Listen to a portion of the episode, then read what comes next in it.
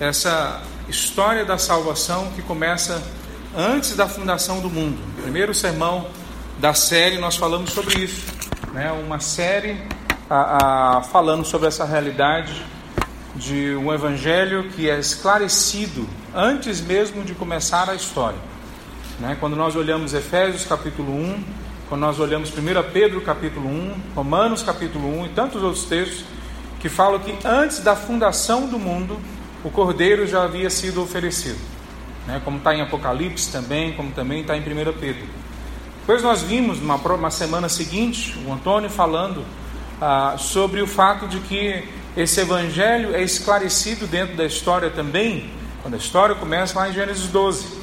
Né? Paulo chama isso de evangelho entregue antes da hora. Gênesis a 12 seria então a, a graça de Deus sendo apresentada ainda lá atrás, milhares de anos atrás. Todas as famílias da terra seriam abençoadas. Na semana passada nós vimos Isaías 53, que o esclarecimento para nós, talvez no maior texto sobre isso no Antigo Testamento, da vinda do Messias.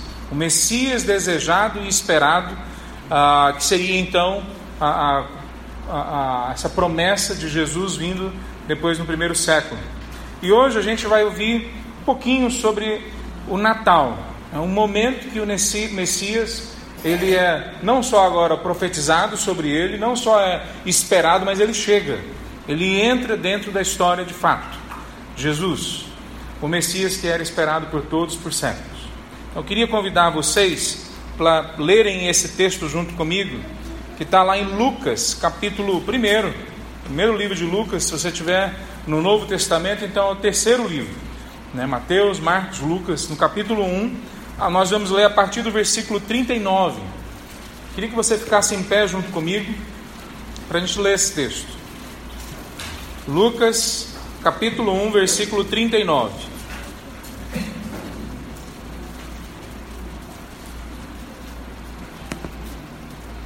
Lucas, capítulo 1, a partir do verso 39.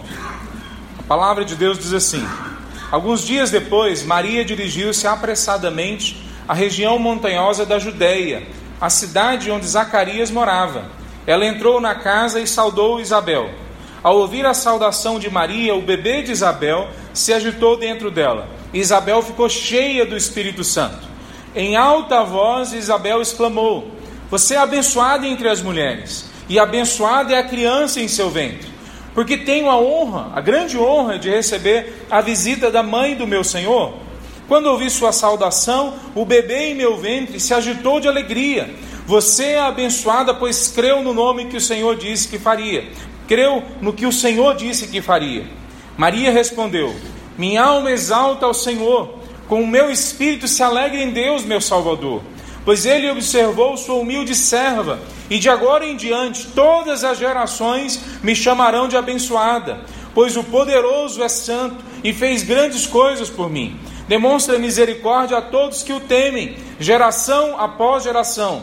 Seu braço poderoso fez coisas tremendas dispersou os orgulhosos e os arrogantes, derrubou os príncipes e seus tronos e exaltou os humildes, encheu de coisas boas os famintos e despediu de mãos vazias os ricos, ajudou seu servo Israel e lembrou-se de ser misericordioso, pois assim prometeu aos nossos antepassados, a Abraão e aos seus descendentes para sempre. Maria ficou com Isabel cerca de três meses e então voltou para sua casa. Vamos orar? Santo Deus, que o Senhor possa falar com a gente hoje de manhã, continuar falando com a gente. Nós clamamos, ó Pai, que a tua palavra que foi lida, que ela possa ser entendida. Nós clamamos pelo milagre do teu Espírito Santo, de fazer, ó Deus, a nossa mente funcionar da forma correta. Ilumina os nossos pensamentos, nos traz lógica, protege, ó Deus, a nossa mente agora. Coloca os teus anjos aqui, que Satanás não tenha qualquer acesso à nossa vida nos distraindo ou nos fazendo, ó Deus, deturpar qualquer coisa da tua palavra. Ó Deus, haja em nossas vidas hoje pela manhã. Em nome de Jesus. Amém, Senhor Deus. Por isso sentamos. Se tem uma das coisas que fica clara para a gente, nós pregamos, é a dificuldade de se pregar com clareza ou com profundidade sobre o Evangelho? Alguém pode olhar para um pastor, para um pregador e perguntar para ele assim: ah, Você não se sente um hipócrita quando você prega sobre o Evangelho, a transformação que o Evangelho traz? A minha resposta é sempre. Sempre. Porque o dia que nós ouvimos o Evangelho, ou pregarmos o Evangelho, no sentindo que nós estamos à altura do Evangelho, aí nós começamos a fracassar. Aí nós de fato começamos a deixar de lado o Evangelho. O Evangelho sempre tem que causar em nós essa estranheza de que nós nunca estamos adequados, que nós nunca chegamos lá. O Evangelho é sempre maior do que a gente, nunca menor, nunca do nosso tamanho. Ele é sempre maior do que a gente. Quando a gente olha para esse texto, fala dessa jovenzinha, Maria, a primeira cristã.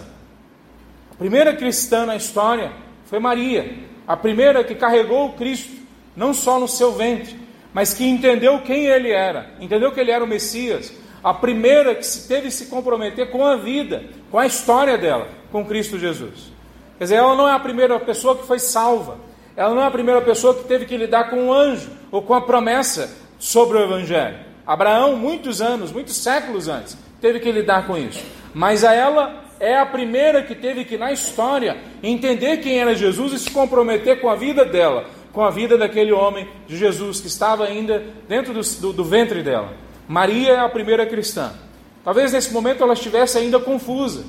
Quer dizer, talvez ela não entendesse no primeiro momento o que estava acontecendo. Ela recebe, se você ler o texto anterior, essa promessa, essa profecia do anjo Gabriel. O anjo Gabriel é apresentado na palavra de Deus como um dos mais importantes, se não o mais importante. Ela recebe essa profecia de que ela ia ser mãe do Salvador. E ela humildemente recebe e aceita isso, esse desafio, que ia conturbar a vida dela, que ia mudar tudo na vida dela. Uma menininha de 14 anos de idade, 15 talvez. Uma menina do interior de um país, de uma nação altamente machista de um local que as mulheres não tinham qualquer vantagem, não tinha uma condição igualitária com homens. Um local onde mulheres que eram engravidadas sem estarem no casamento eram apedrejadas até a morte. Essa menina aceita que ela vai ficar grávida e imagina a confusão na cabeça dela. A família dela vai rejeitá-la, o noivo dela vai rejeitá-la. A sociedade inteira, se for agir conforme era o normal naquele ambiente, naquela cultura, iria rejeitá-la. Imagina a confusão que poderia estar na mente de Maria.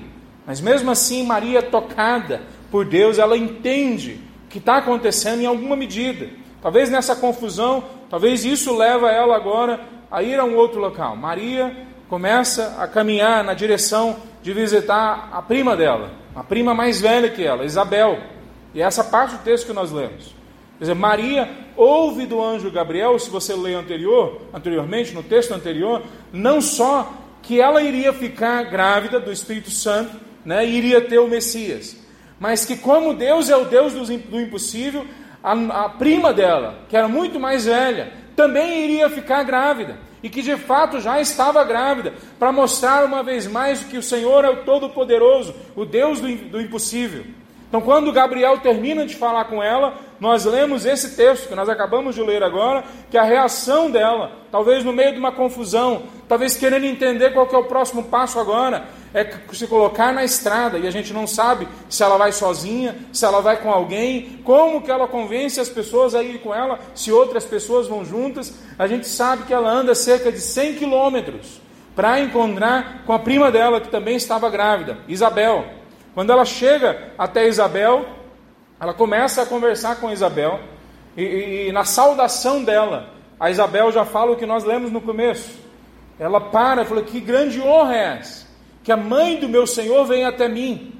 E naquele momento, não só Isabel fica cheia do Espírito Santo de Deus, mas Maria, se tinha qualquer confusão, qualquer dúvida, qualquer estranhamento acerca do próximo passo, é tirado naquele momento. Porque uma jovenzinha de 14 anos de idade, que a gente nem sabe se ela sabia ler, escreve na mente dela um poema e ela canta um poema. E se você lê o poema que ela lê, que ela declama naquele momento, que ela canta naquele momento, é um poema que fala de toda a história de Israel.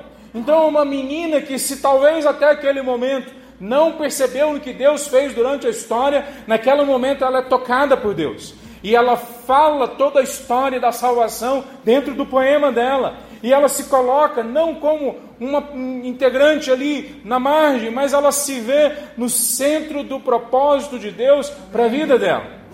Então, quando nós olhamos o que acontece na vida dessa moça, acontece no começo dessa, dessa pequena parte da história em que Jesus vai nascer, nós vemos uma pessoa absolutamente improvável num local absolutamente improvável, sendo tocado pela graça de Deus e sendo transformado numa pessoa que faz parte da história e muda a história.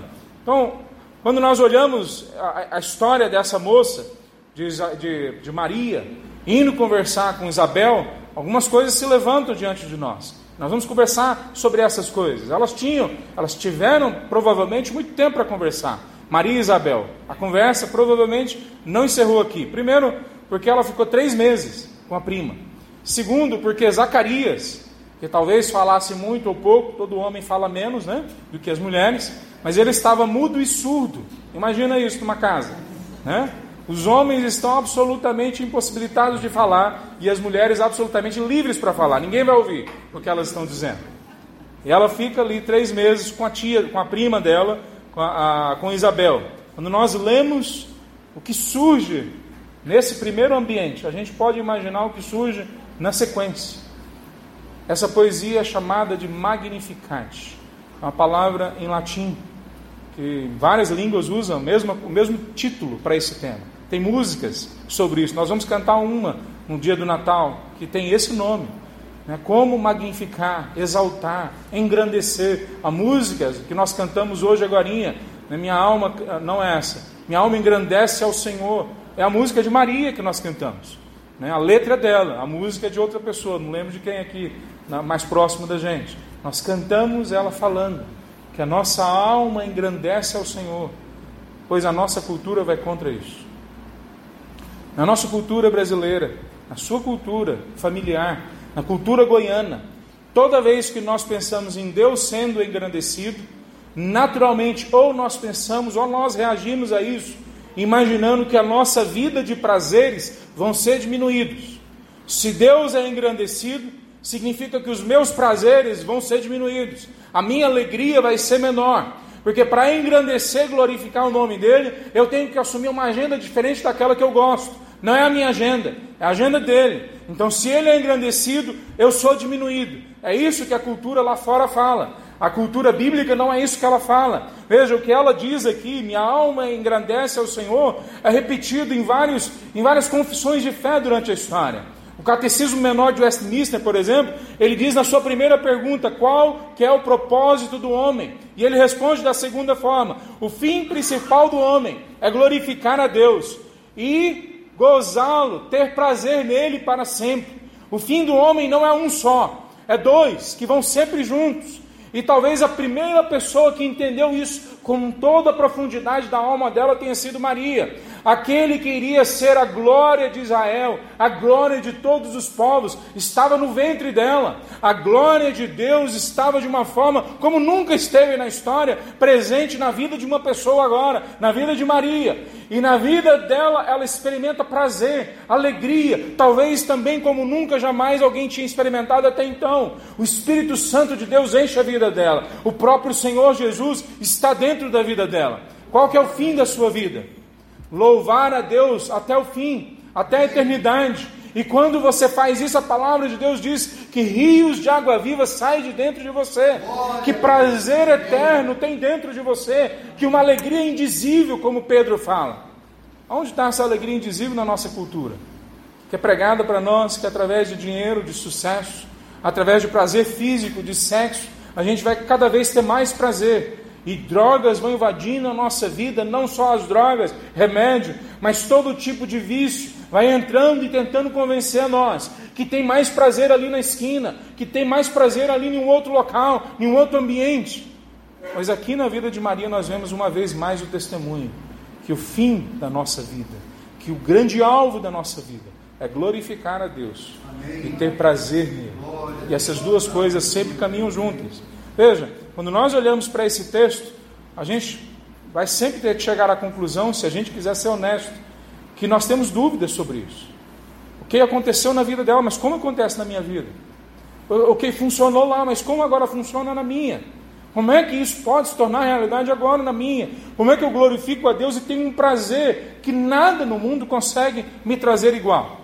C.S. Lewis dizia o seguinte: que quando a gente não consegue encontrar nada na vida que realmente traz, traga um prazer pleno, que traga uma, uma plenitude, que continua, que seja constante, isso só atesta para o fato de que nós não fomos feitos para essa realidade, nós não fomos feitos para esse mundo, nós não fomos feitos para esse momento. Nós fomos feitos para um outro mundo, para um outro momento, para uma outra realidade. É por isso que nós temos saudade de algo que nós nunca experimentamos. É por isso que tem uma alegria que nós desejamos, mesmo que nós nunca tenhamos experimentado ela no passado. Por quê? Porque nós fomos criados, assim como Maria, para uma alegria indizível, mesmo que a gente nunca tenha passado ainda por ela. E Maria mostra para a gente na vida dela como que isso acontece.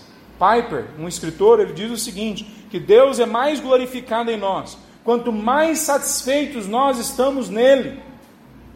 Mas no Natal é o momento que nós vemos mais pessoas com o coração vazio.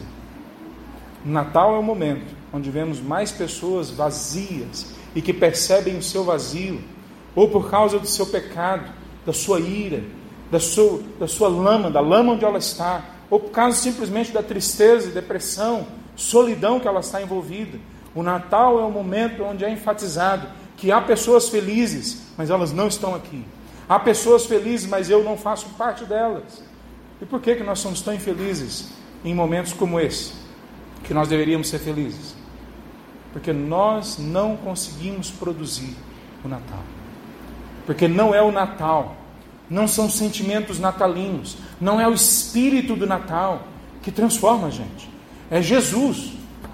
Não é o espírito natalino, é a pessoa de Jesus.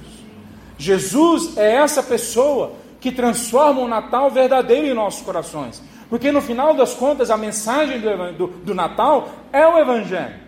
A mensagem do Natal não é que um grupo de pessoas bozinhas podem produzir uma reação em cadeia e que nós vamos transformar o nosso país se todos nós dermos sopão à noite, ou cuidarmos uns dos outros, ou se todos nós no Natal dermos presentes para os nossos entes queridos e fizermos jantares e almoço para mostrar que nós somos bonzinhos. Isso não é o Natal, isso é uma demonstração capenga, é uma imitação barata que tenta mostrar para nós que a felicidade está ao nosso alcance que nós conseguimos, que nós é só nos esforçarmos, mas essa não é a mensagem do Natal.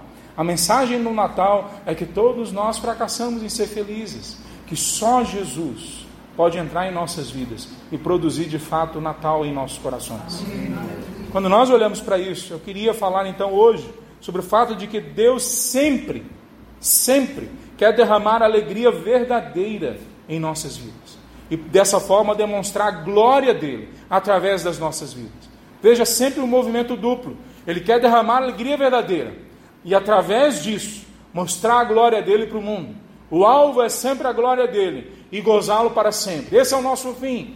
Mas então o que nós vemos? Quais verdades nós vemos nesse texto sobre essa mensagem do Natal? Primeira mensagem, a primeira verdade que a gente vê sobre isso é que existe uma improbabilidade do Natal. O Natal não é algo provável. O Natal não é algo humanamente possível. O Natal não é algo que a gente produz com os nossos esforços em sermos bonzinhos. Olha para a história dessa moça, Maria.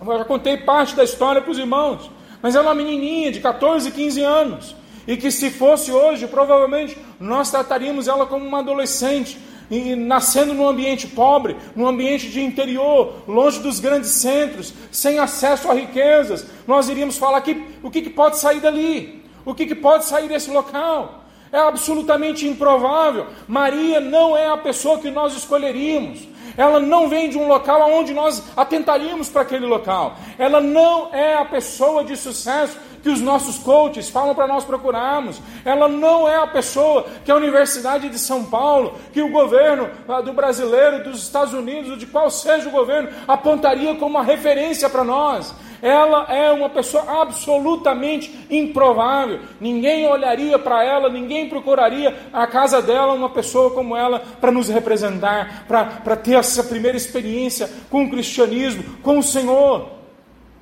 Você também é absolutamente improvável. Você não seria escolhido por ninguém. Eu não seria escolhido por ninguém. Nós somos absolutamente improváveis de sermos escolhidos. No entanto, todos nós hoje estamos aqui de manhã. No entanto, Deus nos trouxe todos nós hoje para ouvir a palavra dele. No entanto, a palavra dele tem entrado dentro da nossa casa via leitura da Bíblia, via televisão, via rádio, via pastores, via pessoas que testemunham a gente. Absolutamente improvável que essa mensagem duraria dois mil anos e chegaria até Goiânia hoje para falar aos nossos corações. Absolutamente improvável que um grupo de pessoas que foi perseguido por três séculos, massacrados, perseguidos de todas as formas, e mesmo assim iam levar o Evangelho a todos os cantos do mundo. Absolutamente improvável como uma menininha de 14 anos, há dois mil anos atrás. A mensagem do Evangelho não é uma mensagem humanamente possível, ela é uma mensagem simplesmente divinamente realizável, absolutamente improvável, mas com uma graça absolutamente a, a, a, impossível de se descrever, impossível de se relatar, impossível de, de, se, de se colocar numa caixinha porque não somos nós que fazemos, é Ele quem faz. A primeira coisa sobre esse texto é a improbabilidade do Natal, na vida de uma moça e hoje na nossa vida.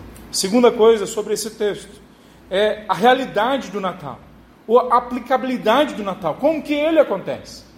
Veja, quando acontece na vida de Maria, essa compreensão, essa clareza que Jesus, que o Messias está dentro dela, que ele vai nascer e que ele vai ser o rei e que ele vai dominar o universo. Quando para ela começa a ficar clara, ela conta toda a história de Israel, ela conta o desenvolvimento da história da salvação, e tem três coisas que ela fala sobre Deus: que ela fala como Deus se, se relaciona com a gente, com o seu povo, com a história. Ela fala que Deus vê, ela fala que Deus usa o braço forte dele, e ela fala que Deus fala com a gente. Olha as três coisas que ela fala, olha a, poesia que ela escreve. Ela diz: A minha alma exalta o Senhor, com meu espírito se alegra em Deus, meu Salvador, pois ele observou, ele me viu, ele olhou para mim, ele prestou atenção em mim. A primeira coisa que ela fala sobre a forma como a realidade do Natal se aplica à minha vida, como se aplicou a dela, é que Deus nos vê.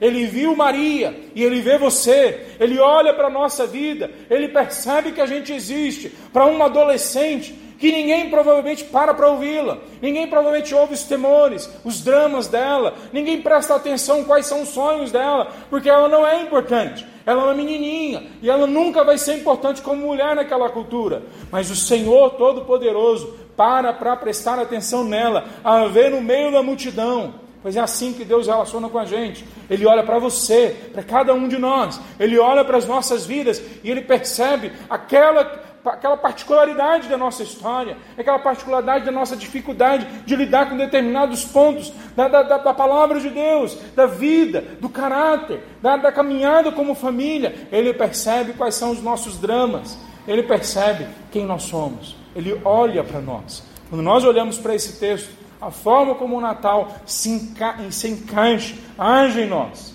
Primeiro, forma que ele é, olha para nossas vidas. Segundo, é que ele faz por nós.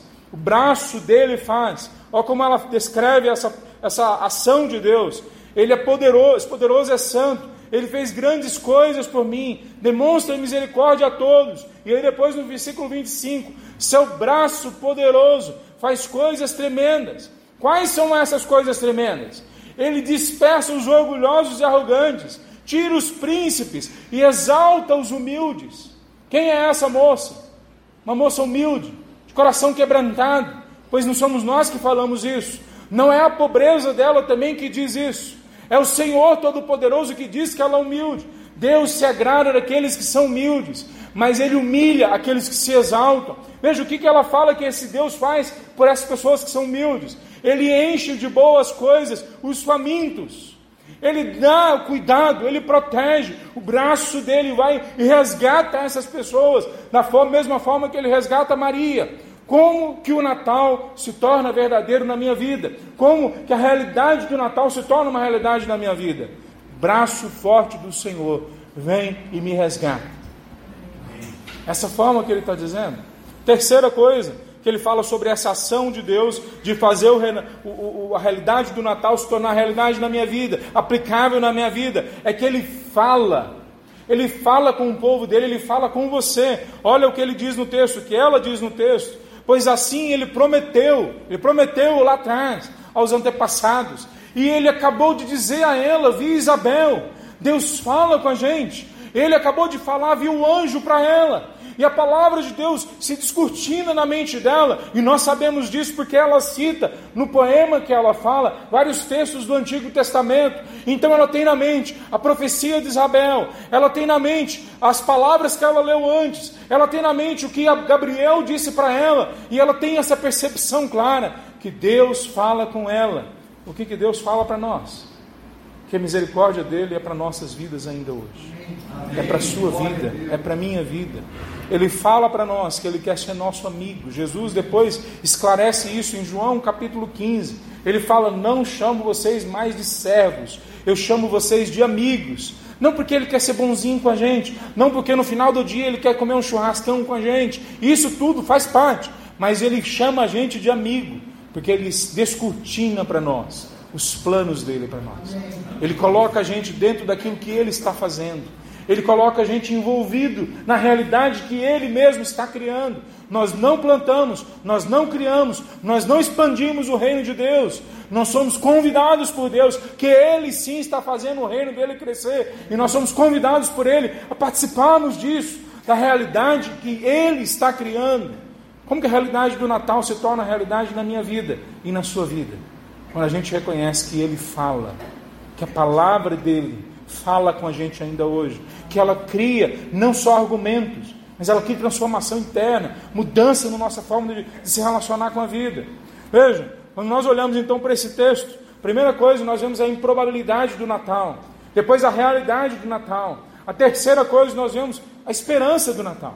Qual que é a esperança que tem nesse texto? Que a misericórdia e a salvação que foi prometida na história entra agora dentro da história de Maria que essa mesma esperança que foi apresentado milênios antes e entra dentro da vida de Maria, agora entra também na nossa vida. É prometido para nós a mesma esperança que Jesus pode entrar, que ele pode surgir, que ele pode transformar a nossa realidade. Qual é a esperança que nós temos?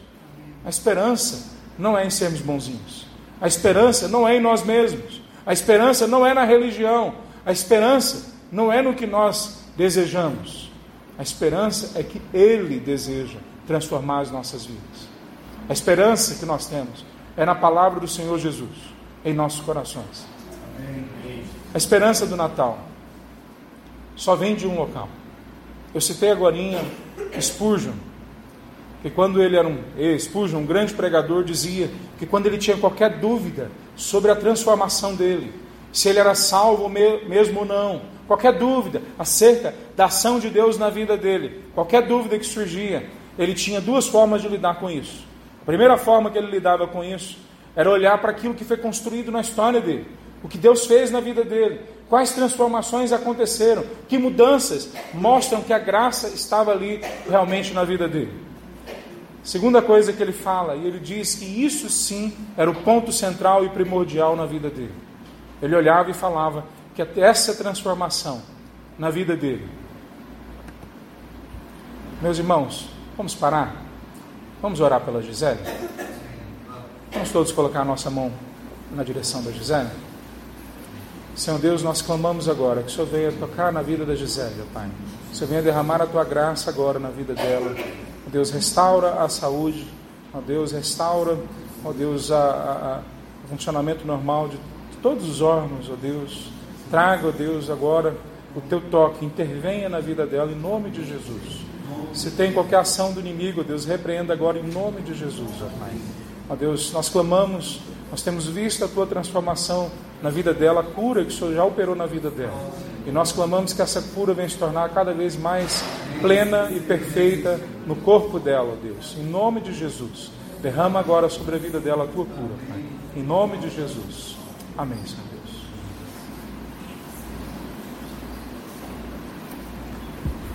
Essa é a esperança do Evangelho. A esperança do Evangelho é que nós podemos uma vez mais voltar, uma vez mais voltar, cada vez mais voltar para a cura de Deus, para a transformação de Deus, para o fato de que Deus está com a gente em todos os momentos, mesmo quando nós não enfrentamos, não vencemos ainda a luta à nossa frente, mesmo quando se levantam contra nós, mesmo quando coisas que se levantam contra nós são invisíveis, nós não sabemos quais são essas coisas. Essa é a esperança do Evangelho. Esperança que entrou na vida daquela moça e pode entrar na nossa vida. Quarta coisa que a gente vê nesse texto: a pessoalidade do Natal. O fato de que o Natal é uma decisão pessoal nossa. O fato de que o Natal não vem generalizado. Ele não invade a vida das pessoas arrombando a porta. O fato de que o Evangelho é uma decisão sua e minha de fazermos parte disso. Sim, Deus abre os nossos olhos, nos dá fé, mas é falado que nós tomamos uma decisão pessoal, que nós recebemos a Ele, ou não. E fala lá em João capítulo 1 que aqueles que o receberam, Deus deu o poder de serem filhos de Deus. Ele não dá esse poder a todos, mas aqueles que receberam Jesus como Senhor e Salvador. Quando nós olhamos para o fato de que Maria recebe a promessa, aceita o desafio, caminha junto com o Mestre, o fato de que nós olhamos para isso, há uma decisão dela. É cobrado de nós hoje uma decisão.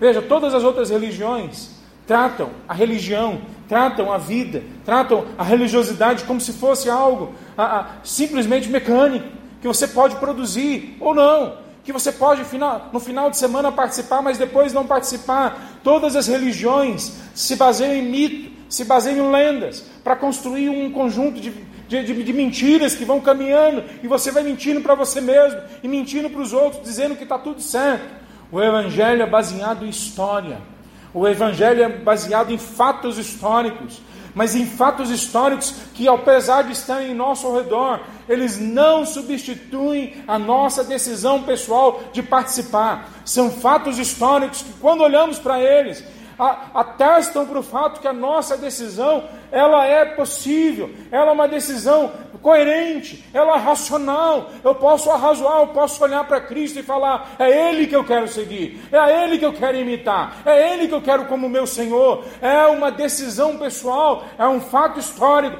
que exige de nós uma decisão pessoal. Quando nós olhamos para isso, as religiões podem ser subjetivas, mas Jesus é objetivo. Na vida de Maria, não tinha nada mais objetivo do que o Messias naquele momento, dentro da, da realidade dela. Na sua vida, talvez hoje também não tenha nada mais objetivo do que o fato de que Deus o trouxe até aqui hoje, de que Deus, Deus levou você a ouvir essa mensagem, de que Deus tem levado você a ouvir mensagens após mensagens, que você já teve provavelmente um toque de Deus na sua vida, que mostrou que Ele não só existe, mas que Ele existe e ama você, que Ele quer tocar você, que Ele quer agir em sua vida, que Ele lhe deu a palavra para você crescer. Então, o Evangelho, a mensagem do Natal, ela sempre é uma mensagem pessoal, tem a ver com a gente, tem a ver com as nossas vidas, tem a ver com as nossas decisões. Então, o que é que o cristianismo prega para nós? Que nós temos uma decisão a tomar. Veja, nós não estamos dizendo que nós é que produzimos o Natal. Olha o que aconteceu na vida de Maria. Há a possibilidade, a remota possibilidade, de uma jovenzinha produzir o que foi produzido na vida dela? Não há possibilidade. Não há possibilidade, mas o que é produzido na vida dela, ela aceita, ela se entrega a Cristo Jesus. O Evangelho é pessoal, não quer dizer que eu que faço ele acontecer. O evangelho é pessoal porque eu me abro para Deus e falo, Senhor, se o Senhor não fizer, eu não tenho nada mais para se fazer. O evangelho é pessoal porque Deus se relaciona com cada um de nós. Deus sabia o nome de Maria e ele sabe o seu nome. Deus sabia a história de Maria e ele sabe a sua história. Deus sabia os problemas de Maria e ele conhece os seus problemas. Deus sabia a que, o que, que você tem que se, se, se livrar que pecados que você tem que se afastar deles, que mudanças que tem que acontecer na sua vida. E Ele sabe isso sobre ela e sabe isso sobre você. Ele sabe que hoje de manhã você precisa ouvir. O Evangelho é essa mensagem absolutamente improvável, mas é uma mensagem que se torna real por causa da ação de Jesus na história.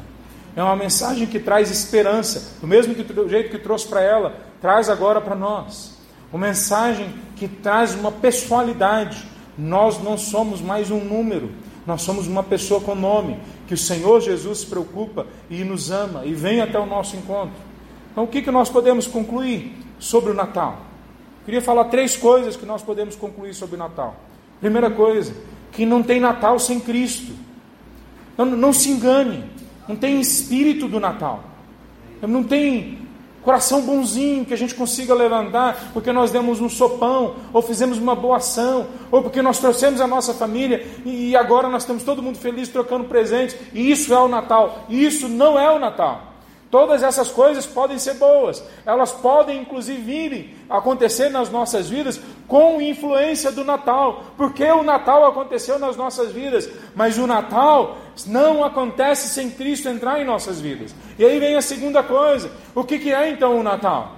O Natal é uma pessoa, é Jesus, não é o Papai Noel. O Natal é uma pessoa, o Messias. O Natal é o Evangelho que foi entregue uma vez por todas lá atrás. Não existe uma mensagem do Evangelho que só crentes podem assumir e uma outra mensagem do Natal que qualquer pessoa boazinha possa assumir. A mensagem do Natal e a mensagem do Evangelho é uma só. Se você quiser, o Senhor dos Exércitos, o Deus que dá vida, o doador de todo bem, entrar, você quiser que ele entre na sua vida, você tem que juntar o Evangelho com o Natal, porque eles são a mesma coisa. O que é o Natal? É a pessoa de Jesus Cristo entrando na sua vida. Terceira coisa que a gente possa ver, pode ver a partir então de uma conclusão aqui. Aqui o Natal é sempre um milagre. Sempre um milagre. O Natal nunca vai acontecer com o nosso esforço. O Natal nunca vai acontecer porque o pregador falou bem feito. O Natal nunca vai acontecer porque a gente conseguiu ter a melhor teologia. O Natal nunca vai acontecer porque nós somos os que colocam em prática da melhor forma. O Natal só vai acontecer quando acontecer milagre em nossas vidas. Nós dependemos 100% do poder do Espírito Santo. Nós dependemos 100% da ação do Espírito Santo. Nós dependemos 100% de Jesus Cristo mudar o nosso caráter. Se isso não acontecer, não há possibilidade de acontecer não só o Natal no sentido de festas, mas o Natal no sentido de salvação nas nossas vidas. O que é então o Natal? O Natal é Jesus Cristo entrando dentro de nós.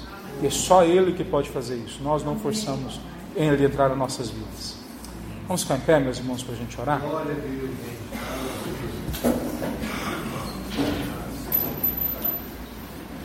Senhor Deus, a tua história, Pai, a história da salvação.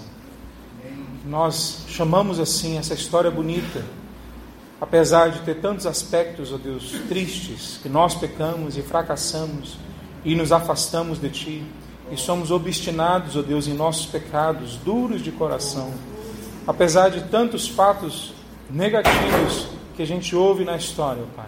Ao mesmo tempo, nós olhamos que o Senhor, ó Deus, restabelece a nossa saúde, o Senhor restabelece a nossa vida, o Senhor restabelece a nossa fé, o Senhor restabelece a nossa ligação, a nossa conexão contigo, Pai. Nós clamamos que o Natal venha a ser verdadeiro em nossos corações. Derrame Cristo hoje na vida de todos aqueles que ainda não têm a Cristo. Ó Deus, derrama arrependimento na vida de todos aqueles que precisam se arrepender.